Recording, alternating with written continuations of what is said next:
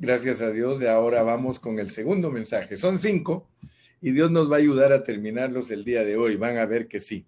Los tres primeros tienen que ver con los misterios del reino. No se les olvide, estamos en los misterios del reino.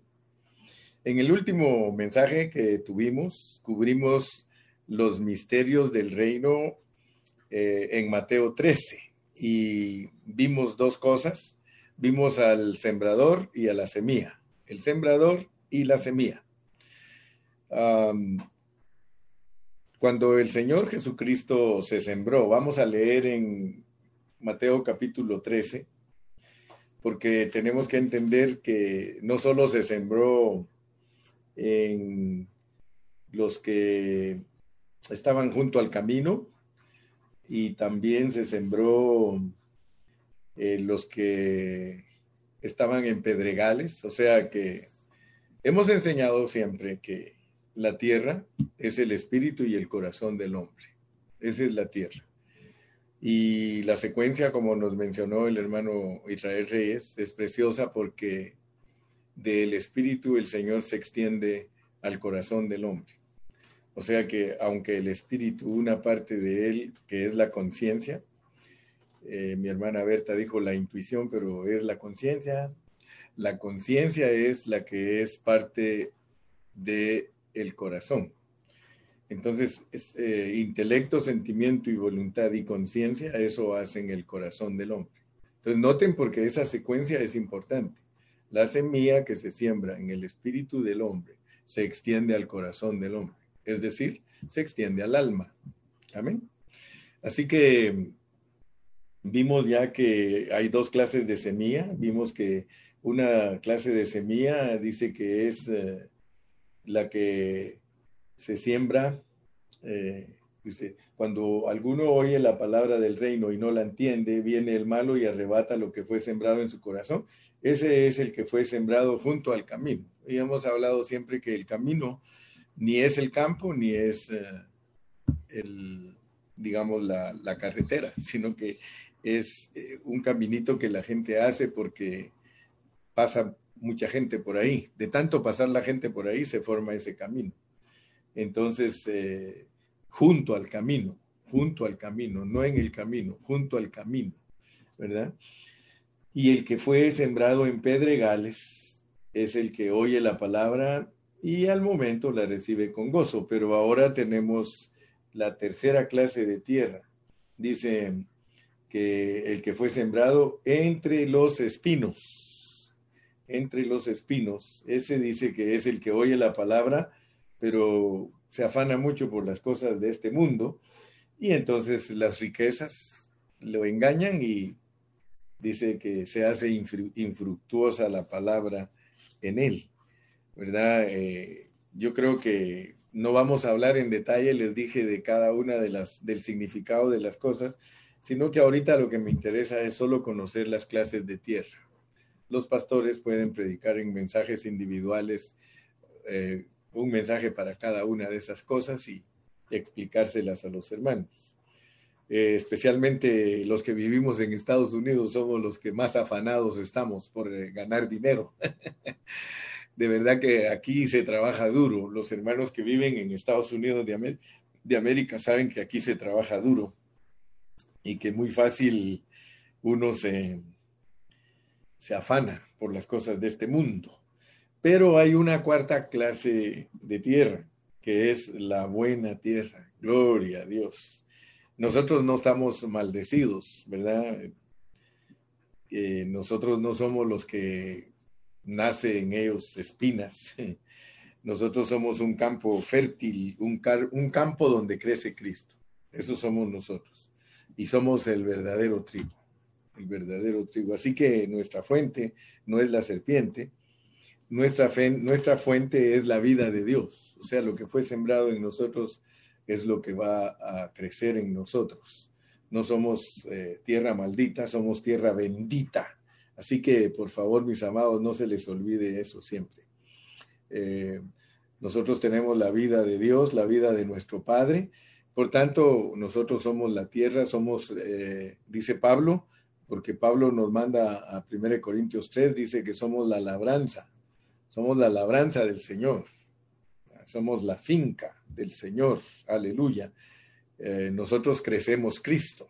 Crecemos Cristo. O sea, el, Cristo que fue sembrado en nosotros es el verdadero trigo. Gloria a Dios. Nosotros eh, no somos los que le sembraron junto al camino, no somos los del junto al camino, no somos los de las piedras. Eh, nosotros somos la buena tierra creciendo Cristo. Y como ya lo vimos, ¿verdad?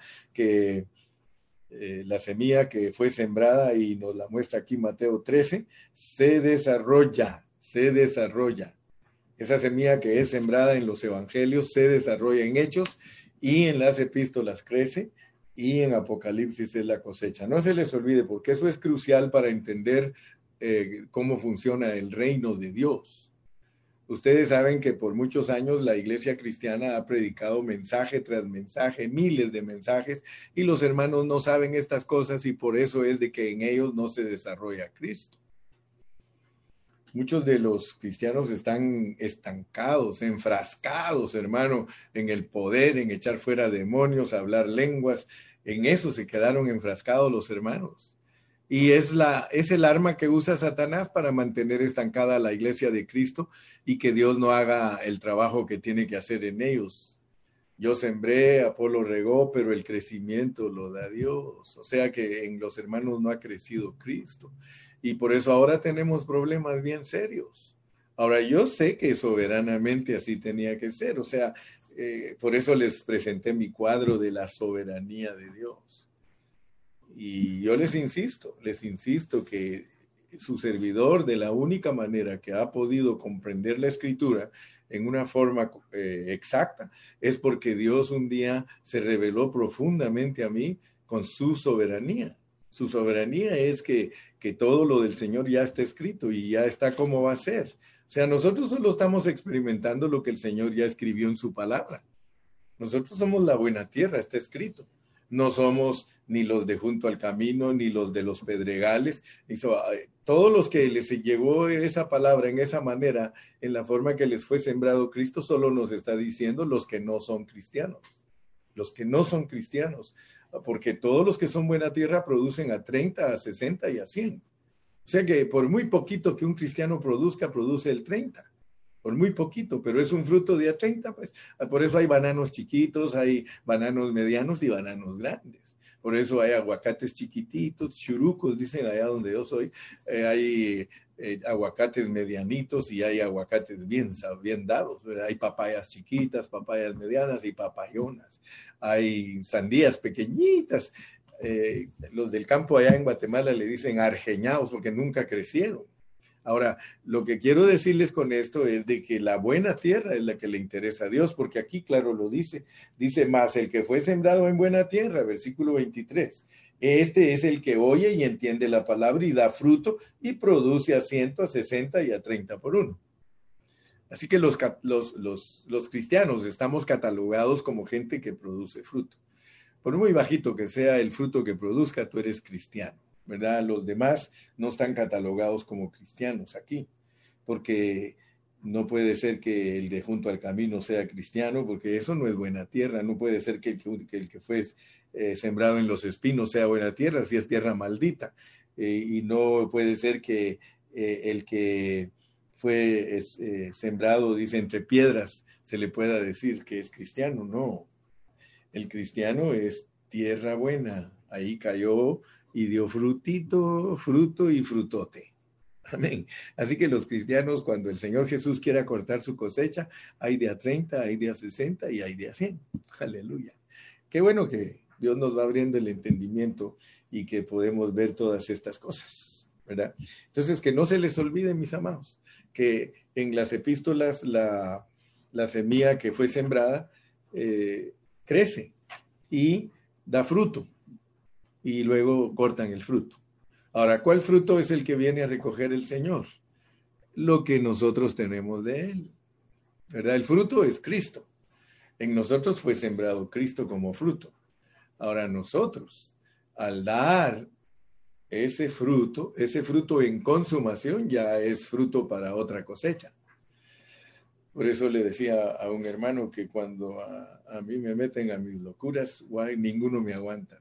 porque cuando entro, a, les digo, aquí hay una ventanita para hablar de esto y esto y esto, ya ahí a los hermanos me dicen, ¿what? ¿Qué, qué, qué dice, pastor? Pero la realidad es esa, que nosotros somos los muchos granos, somos la multiplicación de Cristo. Cristo es el único hombre en la Biblia que se llama semilla, simiente. Él es la simiente de la mujer. Fuera de Cristo no hay ni una simiente.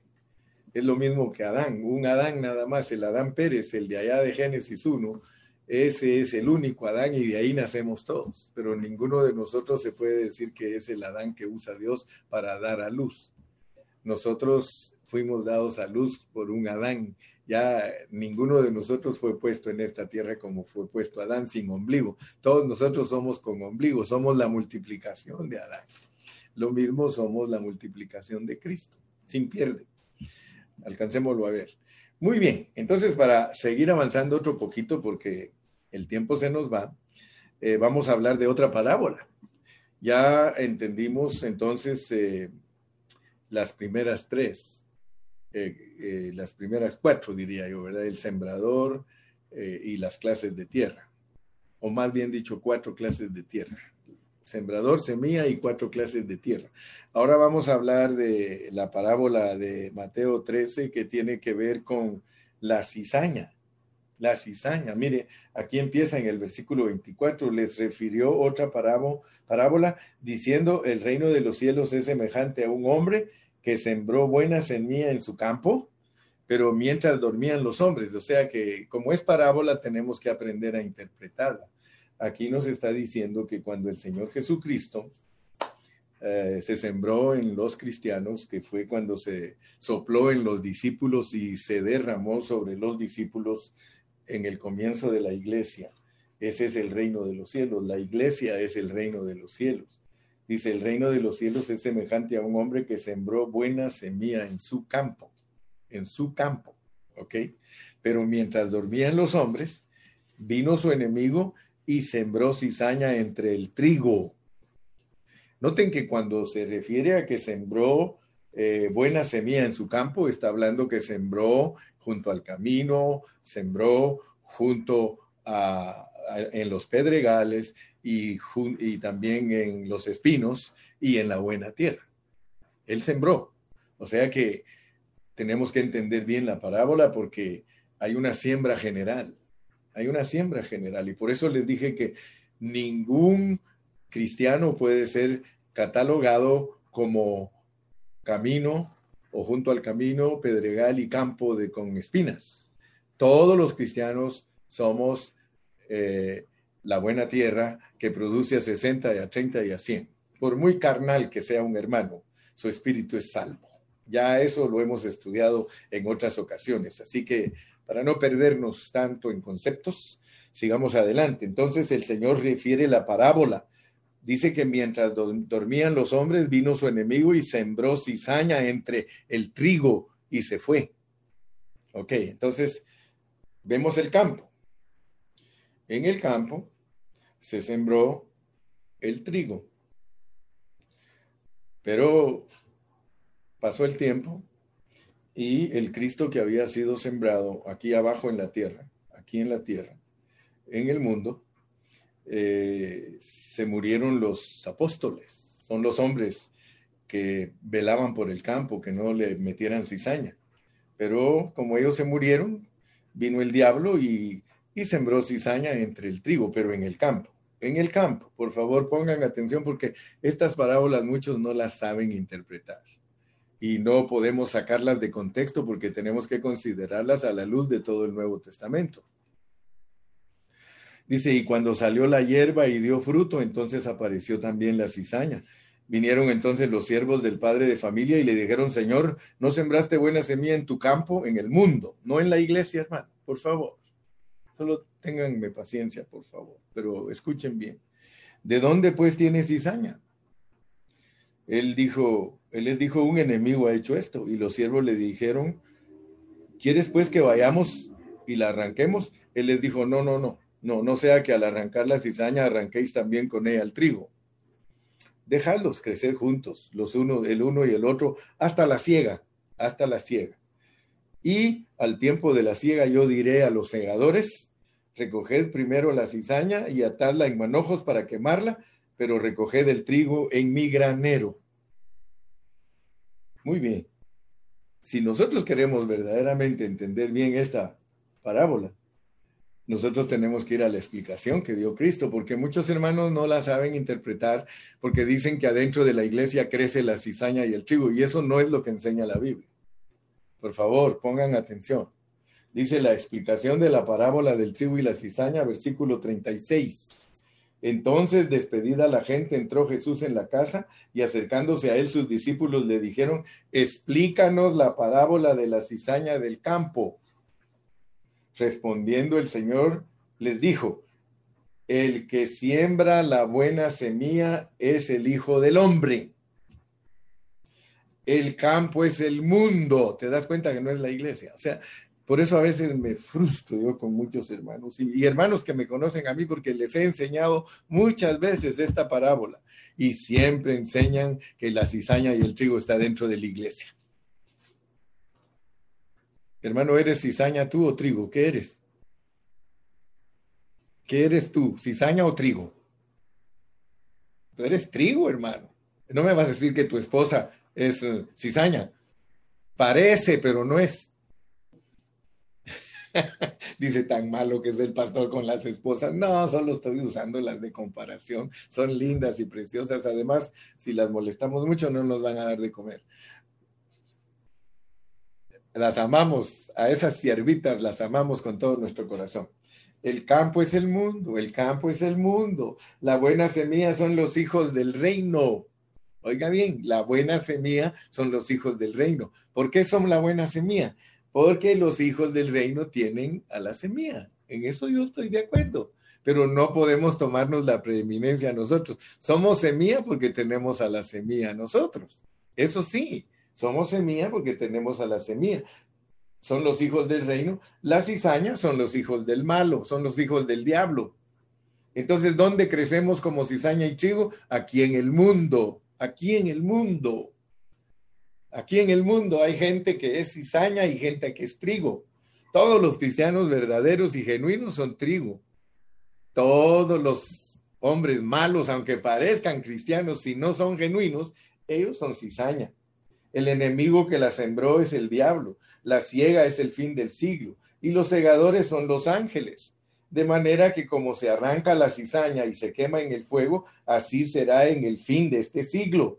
Enviará el Hijo del Hombre a sus ángeles y recogerán de su reino a todos los que sirven de tropiezo y a los que hacen iniquidad. Va a quitar a todas las uvas. Esas son las uvas. Después lo vamos a entender en Mateo 24 y 25, y los echarán en el horno de fuego, ahí será el lloro y el crujir de dientes. Entonces los justos resplandecerán como el sol en el reino del Padre, el que tiene oídos para oír, oiga. Muy bien. Entonces le damos gracias a Dios porque Dios nos está explicando cómo es el reino, hermanos. En, la parábola de cizaña y el trigo, nosotros vamos a, crecer junto con los mundanos malos aquí en la tierra. Vamos a, crecer juntos. Cizaña y trigo crecen en el mundo. Cizaña y trigo crecen en el mundo, no en la iglesia. Cizaña y trigo crecen en el mundo, no en la iglesia. ¿Por qué? No es que se me rayó el disco, sino que quiero que ustedes se den cuenta que a la luz de la pureza de la palabra, esa es la enseñanza pura del reino de los cielos como parábola. ¿verdad? Entonces, eh, cuando algunos hermanos enseñan que, la, que las cizañas son los, los, malos hermanos, no, los malos hermanos son carnales, son carnales. Bistec, carne asada, lomito, diezmío, de todo eso. Los hermanos son carnales. Y escuche bien, si en caso quiere entrar la cizaña a la iglesia, Dios mismo la saca la iglesia no tolera la cizaña. Si no tolera a los carnales, mucho menos va a tolerar la cizaña. Es imposible que la cizaña crezca dentro de la iglesia. La, la cizaña crece en el mundo, en el mundo. El campo es el mundo, el campo es el mundo. La buena tierra son los hijos del reino. Amén. Muy bien, vamos con otra parábola. La parábola de la semilla de mostaza parábola de la semilla de mostaza. Ahora entramos al 13, 31, 32. 13, 31, 32. Otra parábola les refirió diciendo, el reino de los cielos es semejante al grano de mostaza que un hombre tomó y sembró en su campo, el cual a la verdad es la más pequeña de todas las semillas, pero cuando ha crecido es la mayor de las hortalizas y se hace árbol de tal manera que vienen los demonios, las aves del cielo, y hacen, hacen nidos en sus ramas. Esta parábola es la primer parábola negativa para enseñar lo que es la iglesia. Cuando la iglesia crece, cuando la iglesia se vuelve un árbol de proporciones inmensurables, dice que las aves del cielo vienen a hacer nido, a ella. Entonces tenemos que entender entendamos que nos está hablando de un crecimiento desproporcionado de las iglesias de Cristo. La iglesia es el reino, el reino de Cristo, creado en una manera degenerada y desproporcionada, es una parábola negativa para mostrar el crecimiento de la iglesia del Señor, las mega iglesias. Perdonen, hermanos, pero yo no tengo pelos en la lengua, hermano. Las mega iglesias es una forma negativa de crecer la iglesia del Señor. Le doy gracias a Dios lo que dijo mi hermana Berta. Hermana Berta dijo unas cosas muy bonitas en esta mañana. Ella dijo, hermanos, noten que esto no es para todos. Miren cuántos estamos conectados. Apenas estamos conectados y mucho. Miren, en la mañana habíamos conectados 200. Ahorita vemos conectados como 170. No es para todos ¿Cuánta gente nos conoce a nosotros y no está conectada con nosotros? ¿Por qué? Porque no les está dado a ellos saber los misterios del reino. Los misterios del reino son para los buscadores. Si algún hermano nos está visitando y se mete ahí, es porque a lo mejor le interesa un poquito, a lo mejor siente cosquillitas o los oídos le pican un poquito y quiere oír ¿Qué es lo que el hermano Carrillo les está enseñando a todos estos hermanos que se conectan? El reino es revelado siempre a los pequeñitos. Dios te está revelando a ti con pureza. No te está engañando. Yo no siento que el Espíritu Santo te está engañando, te está llevando a la verdad, a la verdad. Y, a veces, pobrecitos, muchos hermanos, porque están confundidos. Y algunos que nos escuchan a nosotros todavía siguen confundidos porque hoy en toda clase de ministerios, ellos no saben lo que es tener una pureza de la palabra y estar en un mismo sentir y en una misma regla, pensando una misma cosa. Ellos participan en todo así como, así como comparten al hermano Carrillo, comparten a, no voy a decir nombres, pero usted sabe cuando un predicador está todo mezclado, pero como ellos no saben discernir ni distinguir entre la pureza de la palabra de Dios, a todos los comparten, comparten a este, comparten. ¿Y qué es lo que están haciendo? Mandando pura confusión. En vez de buscar la pureza y decir, Señor, yo quiero ser de un mismo sentir. No es que me quiera gloriar, pero hay algunos hermanos que me dicen a mí, hermano Carrillo, yo solo a usted lo escucho. Gloria a Dios, le digo, sígame escuchando y ayúdeme a predicar. Yo busco compañeros fieles. Yo estoy buscando gente que sea fiel, que nos ayude a defender el Evangelio, a gente que nos ayude a expander el Evangelio, pero en una forma pura. Eso es lo que estoy buscando.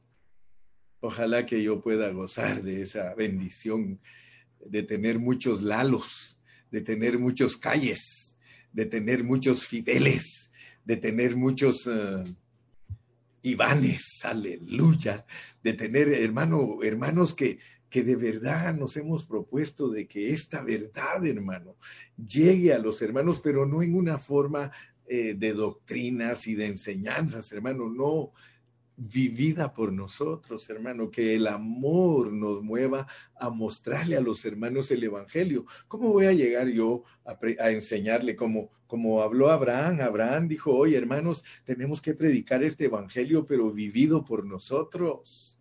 Tiene que ser vivido por nosotros porque no tiene pegue, hermano, si solo es teoría. No tiene pegue si solo es enseñanza Esto va a pegar, hermano, y va a hacer estragos en la gente cuando nosotros lo vivamos. Si nosotros lo vivimos, hermano, y, y gracias a Dios por Filipenses, hermano. Oh, yo estoy bien filipenciado, hermano. Gracias a Dios. Bien filipenciado porque, hermano, yo quiero vivir a Cristo. Yo quiero vivir a Cristo. Yo anhelo vivir a Cristo, hermano. Tengo una lucha grande. Por eso el diablo sabe que como queremos vivir a Cristo, nos pone luchas a veces que pareciera que no tenemos salida. Pero en el nombre de Jesús tenemos salida, hermano. Dios nos va a ayudar. Dios nos va a sacar adelante. Yo quisiera unos 20, 30 Carlos Garcías. Aleluya. Yo quisiera, hermano, unos 30 Romeros, unos 40 Gilmars. Yo quisiera unos 20 Robertos. Yo quisiera, hermano, compañeros fieles, que mire, hermano, que cuando abramos la boca, que no divaguemos, hermano, porque hay muchos a veces que cuando abren la boca solo es para divagar, divagar hablar tonteras, hablar cosas que no son. Hermanos, abramos nuestros labios para que esta semilla, hermanos, se siga sembrando y que produzca el fruto que tiene que producir. Así que el gran árbol, hermano, el gran árbol creció a proporciones desmedidas. Sí, fíjese que la, la semilla de mostaza es chiquitita, chiquitita ¿De qué tamaño es la semilla de un, la pepa de un aguacate, hermano? Qué pepota la que tienen los aguacates. ¿eh? ¿Y de qué tamaño es el árbol? No es tan grande el aguacatal, pero si usted siembra un granito de mostaza y, se, y sale un árbol gigante, eso es una degeneración, porque la Biblia registra desde Génesis que la semilla tenía que producir según su género. Pero Dios soberanamente, y yo por eso, hermano, estoy loco por la soberanía de Dios. Dios soberanamente dijo, esta semillita la voy a hacer chiquitita. Esta semillita va a ser pero chiquita, pero va a dar un arbolote, un árbol pero inmensísimo. Porque con eso yo les voy a enseñar que cuando la iglesia crece, se arruina, se corrompe. Por eso yo crié la iglesia en Hechos 2 y la corrompí. Pero restauro aquel que oye mi voz, aquel que escucha mi voz. A él lo hago vencedor, porque le revelo que yo corrompí todo por la dureza de los corazones de mi pueblo. Por eso te dije, si no entiendes la soberanía de Dios, te vas a estar quejando y odiando a los hermanos que están torcidos. Sabes que yo amo a los hermanos que están torcidos, yo los amo. Y por eso cuando tengo oportunidad, los ayudo para ver si se enderezan, para ver si escuchan, hermano. Porque Dios tuerce a los que no abren su corazón. Así que mira todo lo que está aquí, hermano. Mira todo lo que está aquí. La mostaza, hermano, es buena para la comida. Sí. Pero los que tienen hambre no necesitan un árbol grande, ellos lo que quieren es fruto. Amén. Fíjate que se necesita solo una pequeña mostaza para poder alimentar a un mundo tan grande. ¿Te das cuenta? ¿Te das cuenta que lo que alimenta a las iglesias es un grano de mostaza? Tú no oyes que un grano de trigo es el que alimenta a la iglesia. Dichosos aquellos que su pastor predica trigo. Dichoso, hermano, aquel grupo que su pastor predica trigo, pero pobres aquellos que todo el tiempo les dan mostaza. ya te diste cuenta que la mostaza cómo crece, ¿ah? Ya te diste cuenta, ya, ya captaste, ya captaste. Mira la iglesia católica. Mira, dime, ¿es chiquita? ¿Es chiquita? Eh, eh, ¿Verdad que no es chiquita? Entonces, ¿a quién se parece? Al árbol de mostaza. Al árbol de mostaza. Por eso yo siempre le digo a los hermanos, hermanos, cuando tu congregación crece, ah, ciñete bien el cinto, hermano. Porque cuando la congregación crece, si no tienes cuidado, te vas a meter a un problema serio con Dios. Hay pastores que me dicen a mi pastor, ¿qué será que mi congregación no crece? Le digo, gloria a Dios, hermano. Gloria a Dios. Hermano, es que tan poquitos que somos, hermano, dale gracias a Dios. Le digo que no te están poniendo en la mostaza, hermano. Ay, ay, ay. Ay, ay, ay. Ay, ay, ay. Ya te iba a cantar la canción Canta y no llores. ay, ay, ay. Pero cuando nos crece la congregación tenemos que tener mucho cuidado. No te estoy diciendo con eso que yo no creo que una congregación debe crecer. Claro que debe crecer, pero es una manada pequeña. Manada pequeña. Quiero decirte algo. A mí muchos hermanos no me entienden. Porque yo batallo para que la iglesia no crezca. Y hay hermanos que quieren que crezca. Y yo batallo que no crezca, hermano. Y te das cuenta que crece, ¿va? Porque yo he batallado que no crezca y cómo ha crecido. Pero no quiero que nos digan que Pan de Vida es una mega iglesia. Porque entonces tendría que renunciar, como hizo el hermano Chan, así se llama, ¿verdad, Iván? El hermano Chan, ¿verdad? Sí, Cuéntales, cuéntales un poquito de ese hermano, a ver si estoy aplicando bien la lección. Claro que sí.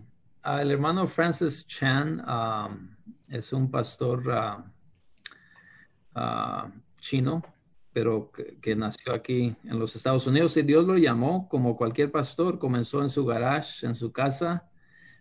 Y si ustedes lo conocen o lean su testimonio, él habla de que él, había muchos problemas ahí en la iglesia Mega donde él asistía.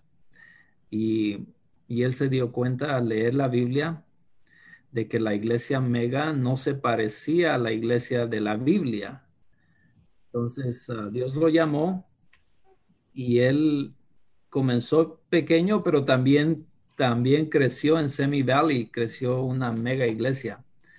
Pero el Señor le siguió hablando que esa no era la forma y, abandonó esa iglesia, ah, dejó a alguien más encargado, uno de los ancianos, y lo dejó todo y se fue a la, a, la China, a Asia, a ver la verdadera iglesia y a ver hermanos genuinos y a ver cómo es la iglesia ah, en persecución. Ah, y, y, el hermano Francis Chan pues ya regresó de su viaje y está en San Francisco tratando de, ver la, y vivir la iglesia de la Biblia.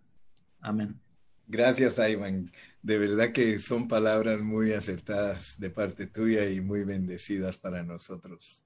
Eh, son testimonios preciosos de la realidad de Cristo, porque el hermano ahora dice, quiero abrir iglesias genuinas, iglesias que de verdad sufran por Cristo. Y eso es lo que nos están enseñando a nosotros. Miren, en Filipenses, y yo siempre le aconsejo a los pastores, miren, hermanos pastores, yo puedo decirle, imítenme a mí en esto, imítenme a mí en esto. Miren, yo no estoy preocupado, yo no estoy preocupado de las ofrendas, sinceramente. Muchos hermanos han descuidado su responsabilidad y yo siempre le digo a mi esposa, mira, y le digo al tesorero, mira, lo único que puede pasar es que uno de estos días yo le diga a los hermanos, hermanos, ya no se pudo pagar el local, yo lo siento mucho, ¿qué quieren hacer con él? Porque ustedes son los dueños, alguno de ustedes lo quiere rescatar, alguno de ustedes quiere rentarlo para o rentarlo para algún negocio, para lo que sea, pero el día que ustedes ya no den para pagar ese edificio, pues lo tengo que dejar perder. Y no me preocupa eso a mí, hermano. Eh, yo le voy a leer aquí un pasaje a usted del apóstol Pablo, ya que estoy en Filipenses y todavía no lo he predicado, pero les voy a leer el pasaje. Miren cómo dice en Filipenses 4:10. Dice, en gran manera me gocé en el Señor de que ya al fin habéis revivido vuestro cuidado de mí, de lo cual también estabais solícitos, pero os faltaba la oportunidad, muy diplomático para para ah, no ofenderlos y decirles ingratos, ustedes me han abandonado, ustedes no, no toman responsabilidad económica en la iglesia, pero no les dijo así. Te los voy a volver a leer. En gran manera me gocé en el Señor. Fíjense que cuando no hay ofrendas, uno tiene que gozarse. Y yo me gozo cuando no hay ofrendas, hermano. En gran manera me gocé en el Señor de que ya al fin habéis revivido vuestro cuidado de mí de lo cual también estabais solícitos, pero os faltaba la oportunidad. No lo digo porque tenga escasez, pues he aprendido a contentarme cualquiera que sea mi situación. Sé vivir humildemente y sé tener abundancia. En todo y por todo estoy enseñado, así para estar saciado como para tener hambre, así para tener abundancia como para padecer necesidad. Todo lo puedo en Cristo que me fortalece. Mira el contexto, porque muchos han usado ese versículo, todo lo puedo en Cristo que me fortalece y no saben ni lo que están diciendo. ¿Bajo qué contexto está todo lo puedo en Cristo que me fortalece? Cuando te dejan de dar ofrendas, cuando se olvidan de ti, cuando, oye hermano, esas experiencias son las que nos deben hacernos gozar. Cuando todo te va bien y todo te sale bien y ahí está el chequecito siempre, mm, no vas a crecer en este aspecto. Yo le doy gracias a Dios, hermano, porque la pandemia nos ha hecho pasar por, por pruebas. Y gloria a Dios, por eso les di el testimonio, les dije que a mí no me, no me entristece perder un local porque los hermanos no dan, eso no me entristece. ¿Sabes qué me entristece? Entristecería. A veces tengo que hablar con la boca así porque si no, no, no sé pronunciar las words, ¿verdad? ¿Sabes qué me entristecería, hermano? Que Dios nos dejara de hablar. Eso sí me pusiera a mí muy triste, que ya Dios nos quitara el mensaje. Pero gracias a Dios, hermano, que Dios cada día nos da mensaje cada día nos habla más, hermano. Aleluya. Una vez me dijo un hermano a mi hermano, ¿qué será que yo soy tan pobre? ¿Qué será, hermano, que no tengo ni dinero ni para pagar la renta? ¿Sabes qué pensaba yo dentro de mí? Oh Señor Jesús, muéstrale a este hermano que se debe gozar en esa situación. Yo tengo un testimonio lindo, hermano. Yo me crié en una familia bien pobre. Yo cuando era chiquito era bien pobrecito, hermano. Descalzo. ¿Se puede imaginar usted al hermano Carrillo caminando descalzo, hermano? Se lo puede imaginar usted. Yo caminé descalzo desde los ocho años hasta los trece y ni sabe por qué me puse zapatos, porque cuando me empezaron a gustar las patojas ya me daba vergüenza, hermano. Digo, como soy de Guate, y así le dicen a las muchachas, las patojas. Entonces me dio vergüenza y tuve que trabajar fuerte para ponerme zapatos. Imagínese, la hermana Carrillo no me hubiera hecho caso si me hubiera encontrado descalzo y con mi calzón blanco. ¿Verdad que no me hubiera hecho caso la hermana Carrillo? Pero gracias a Dios que me puse a trabajar, hermano. Gloria a Dios. Aquí está, mire que le doy risa. Gloria al Señor, hermano. Te estoy hablando de todo esto. Mira, ¿sabes por qué? Porque la semilla de mostaza es peligrosa. La semilla de mostaza, hermano, es algo que nos debe despertar. No, no nos vayamos a dejar impresionar por la semilla de mostaza. El, el, pastor tiene que predicar trigo, trigo, trigo, trigo, trigo, hermano. No prediques mostaza porque eso hace crecer las iglesias. Y entonces cuando la iglesia crece, te vas a meter a un problema con Dios porque dice que las aves de los cielos van a venir a ser nido, entonces se te van a endemoniar los hermanos. Si con una iglesia chiquita se endemonian, hermano, imagínate con una iglesia grandota. Aleluya. Gózate, mi hermano, gózate, gózate delante del Señor, hermano, porque quiero decirte que esta parábola, hermano, esta parábola es una parábola que nos debe de alertar. Luego viene otra parábola, viene la parábola de, de la levadura, la parábola de la levadura. Aquí está, dice en el versículo 33. Si quieres, lees conmigo el versículo 33. Dice, otra parábola les dijo, el reino de los cielos es semejante a la levadura que tomó una mujer. Fíjate que un grupo bien grande de gente en la Biblia está catalogado como mujer. De hecho, la iglesia verdadera del Señor está catalogada como una mujer. Y dice que esa mujer escondió en tres medidas de harina hasta que todo fue leudado. ¿Qué es lo que Dios te está hablando por medio de esa parábola, hermano? Te está diciendo que las enseñanzas del Padre, del Hijo y del Espíritu Santo fueron leudadas por un grupo. A ver si le adivinas quién es. A ver si adivinas qué grupo es. Ah, ya adivinaste, ah, ya sabes. La ramera, la ramera, esa mujer que le ha enseñado a la gente cosas que no son de Dios Padre, cosas que no pertenecen al Hijo y cosas que no pertenecen al Espíritu. Les han leudado la palabra a esos pobres y están pero bien engañados creyendo que son la verdadera iglesia. Fíjate lo que les han enseñado. Ustedes son la verdadera iglesia y los cristianos son imitación. Y aquellos sí se la creen, hermano. Si la pureza de Dios todo el tiempo ha caminado separada de la impureza, bendito sea el nombre de Jesús. Entonces nosotros ahí podemos ver que hay una mezcla una mezcla. Mezclar harina con levadura. ¿Para qué se mezcla harina con levadura? Para suavizar el pan. Y el pan es la palabra, el pan es Cristo. Suavizarlo para que la gente se lo pueda comer aunque no tenga dientes. ¿Se puede usted imaginar, mi querido hermano, presentar un Cristo que hay que chuparlo en vez de comerlo? Porque una persona que no tiene dientes, hermano, no puede morder. No puede morder. Pero si tú tienes buenos dientes, tú puedes morder. A mí me ha bendecido Dios con mis buenos dientes. Tengo mis buenos dientes, gracias a Dios. Dios me ha bendecido. Algunos dicen, hermano Carrillo, ¿usted no tiene placas? De mi carro sí, pero de, de mi boca no. Yo tengo dientes que Dios me dio y le digo a mi esposa, porque ella me ha enseñado desde que nosotros vivimos juntos, ella me enseñó y me dijo, ¿quieres tener tus dientes toda tu vida?